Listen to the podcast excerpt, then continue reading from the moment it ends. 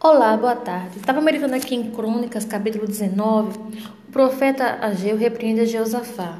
Jeosafá vinha de muitas guerras, né? Guerras após guerras. Em cada uma delas, em cada guerra que enfrentamos, ou somos vencidos ou vencedor. E muitas vezes, quando saímos vencedor de uma batalha, Deus nos leva à reflexão. Tipo, ah, passei por, por essa luta e apesar de todas as nossas fraquezas, apesar de todos os nossos erros, dos nossos altos e baixos, mais baixos do que altos, pela misericórdia de Deus, Deus nos fez vencer. Não por conta da nossa própria capacidade, ou santidade, ou perfeição, não, porque nós sabemos que somos humanos e que não temos condições nenhuma de ir para o deserto e sair dele vencedor se não for o próprio Deus a nos tirar de lá, enviando seus anjos para nos servir, como foi com o Senhor Jesus. Né? Tem, tem desertos que são provocados pelas nossas próprias imprudências, é, é, atitudes erradas, que vamos passar por ele, porque nós plantamos isso para a nossa própria correção, e outros Deus permite para o nosso próprio crescimento. Jesus foi levado ao deserto para que ele viesse servir de exemplo para nós e para que ele viesse ter resistência para passar por todas as lutas que ele enfrentou até o último suspiro e o último derramar de sangue. Nós não passamos por nada à toa. Por mais que na hora que tenhamos que enfrentar as lutas, nós nos sentimos fracos porque nós somos nós somos débeis, sozinhos. Jesus fala: sem, sem mim nada podeis fazer. E quando nós enfrentamos as dificuldades, sabemos que não somos nada sem Ele, porque olhamos para nossos próprios sentimentos e vemos a nossas tão, como tão grande, pequena e miserável são.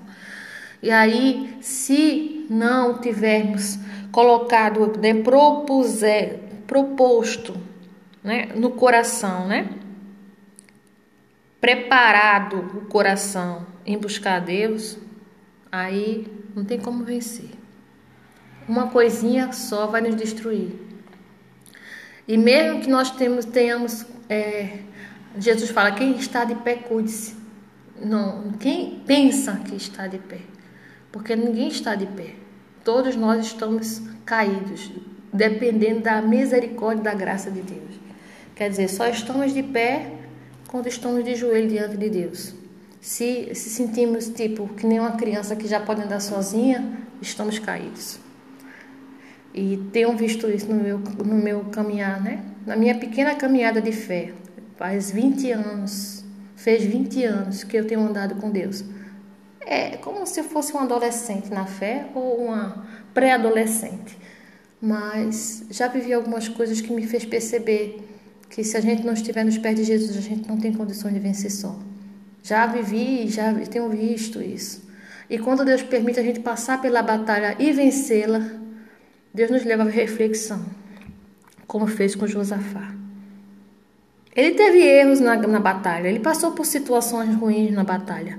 Ele viu que errou muitas vezes na batalha, mas Deus deu vitória a ele, para ele mesmo entender que não foi pela capacidade dele, mas foi porque Deus teve misericórdia porque Deus é Deus. Eu digo por mim, já passei por batalhas que sei que eu errei muito, que falei muito, que decepcionei muito, mas ainda assim Deus me fez vencer. Mas eu sei que não foi pela minha capacidade, mas pela, pela glória dele, pela majestade dele, porque ele é Deus, nós somos pó, mas pela infinita misericórdia de Deus. Então Deus nos permite a a passar pela batalha, vencer e nos leva a reflexionar, a pensar. E Deus fez isso com Josafá. Deus repreendeu ele, tipo, começou a mostrar para ele, através do profeta, por que que você tem permitido que os maus tomem atitudes erradas e você apoiar? No caso de Josafá, ele estava apoiando as atitudes erradas de Acabe, vendo ele fazer as coisas erradas, e estava calado, quer dizer, consentindo. Deus não aceita suborno. Tipo, Deus não vai ficar vendo as coisas erradas e vai ficar calado. Vai chegar uma hora que ele vai ter que nos levar a acolher aquilo ali. Então, é, Josafá, ele, ele reconheceu que estava errado. Então, quando ele começou a tomar atitudes dele, ele começou a levar as pessoas a se consertar, a se voltar para Deus, a se colocar no coração de buscar a Deus. Só que ele não fez isso por completo. Ele fez meia parte. Tanto que Deus permitiu ele passar por outra batalha. Os inimigos veio até ele. Um grande inimigo. Então ele foi até no meio da congregação e falou para Deus, né? Clamou a Deus e falou: Ah, Senhor Deus dos nossos pais, porventura não és o Deus dos céus? Não és tu que dominas sobre todos os reinos das nações? Na tua mão há força e, e, e potência, e não há quem te possa resistir. Porventura, o nosso Deus não alcançaste e foram os moradores da terra de diante do seu povo de Israel?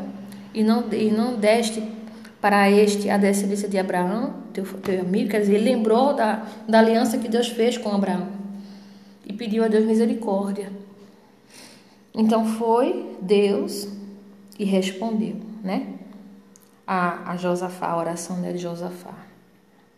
Então veio o Espírito do Senhor no meio da congregação de, de so, veio sobre de Israel, filho de Acarias, e falou: Dá, Dai ouvidos todos Judá, e disse: Tu, ó rei Josafá, assim diz o Senhor, não temas, nem vos, não vos assusteis por causa desta grande multidão, pois a peleja não é vossa, mas é de Deus. Aí Deus falou que ele ia vencer a batalha. E ele venceu a batalha. E passou-se tempo, e mais tempo, e mais tempo. Contudo, os altos não foram tirados, porque o povo não tinha ainda disposto em seu coração para com o Deus dos seus pais. Ora, o restante dos altos de Jeosafá, atos, né, ia ser visto no outro livro. Aí é que está falando que tinha atitudes que ainda havia no meio do povo que Josafá não conseguiu repreender porque ele teve medo do povo. Ele não, ele não foi, ele não foi radical. Ele não, ele não eliminou do meio do povo totalmente o pecado, mas sim superficialmente. E tanto é que ele acabou se aliando a outra pessoa e acabou desagradando a Deus de novo. Daí mostra os altos e baixos de uma pessoa. E que nós temos que Jesus falar: aquele que perseverar até o fim, em agradar a Deus será salvo. Até a gente queria agradar a Deus um ano, dois anos, cinquenta anos, duzentos anos, que vai chegar uma hora que se a gente não continuar, aí o que, que aconteceu com ele? Ele tentou se aliar a outro homem que não agradava a Deus, se corrompeu, foi querer construir uma, uma grande navio para poder ir para Nínive. Deus falou para ele: Porque você se afastou de mim, eu vou despedaçar as obras das vossas mãos e Deus despedaçou o navio e o navio não chegou até Nínive, porque Deus querendo falar para ele: sem mim nada podes fazer e agindo eu quem impedirá. Tipo, nada é feito sem a vontade de Deus. Eu achei forte isso. Quer dizer, todas as nossas obras temos que fazê-las diante de Deus. Porque não tem que querer fazer algo só para mostrar para o nosso próprio eu que fazemos ou acontecemos. Porque nós temos que servir a Deus. E que tudo é para Deus e para a glória de Deus tudo em nossa vida. Se prosperamos, se somos felizes no nosso casamento, se temos uma saúde boa, tudo tem que ser para o serviço de Deus, porque senão Deus vai despedaçar as obras das nossas mãos. Porque se não for para Ele, Deus não nos escolheu para vivermos só para nós mesmos. Deus nos, Deus nos, nos criou para louvor do Seu nome. Então tudo que existe em nós é para glorificar Ele. Então, se não é assim, é despedaçado, mas não por Deus mas pelo diabo. Porque ele vai ter acesso à vida da pessoa e despedaça, quer dizer, destrói tudo. Ele veio para matar, roubar e destruir. Ele só tem acesso na vida daquelas pessoas que não estão proposto no seu coração em dar honra ao nome de Deus, em servi-lo, em agradá-lo. E tipo, se tem coisas na nossa vida que mesmo diante das batalhas que vencemos, que não estão agradando a Deus, Deus tem permitido a gente se autoanalisar e consertar, principalmente porque o fim já está perto e temos que procurar colocá-lo em primeiro lugar para que ele possa buscar a sua igreja e poder estarmos no meio da, dela, né? Então vamos nos autoanalisar e nos permitir o Espírito Santo nos repreender quando, quando necessário for. Deus abençoe a todos.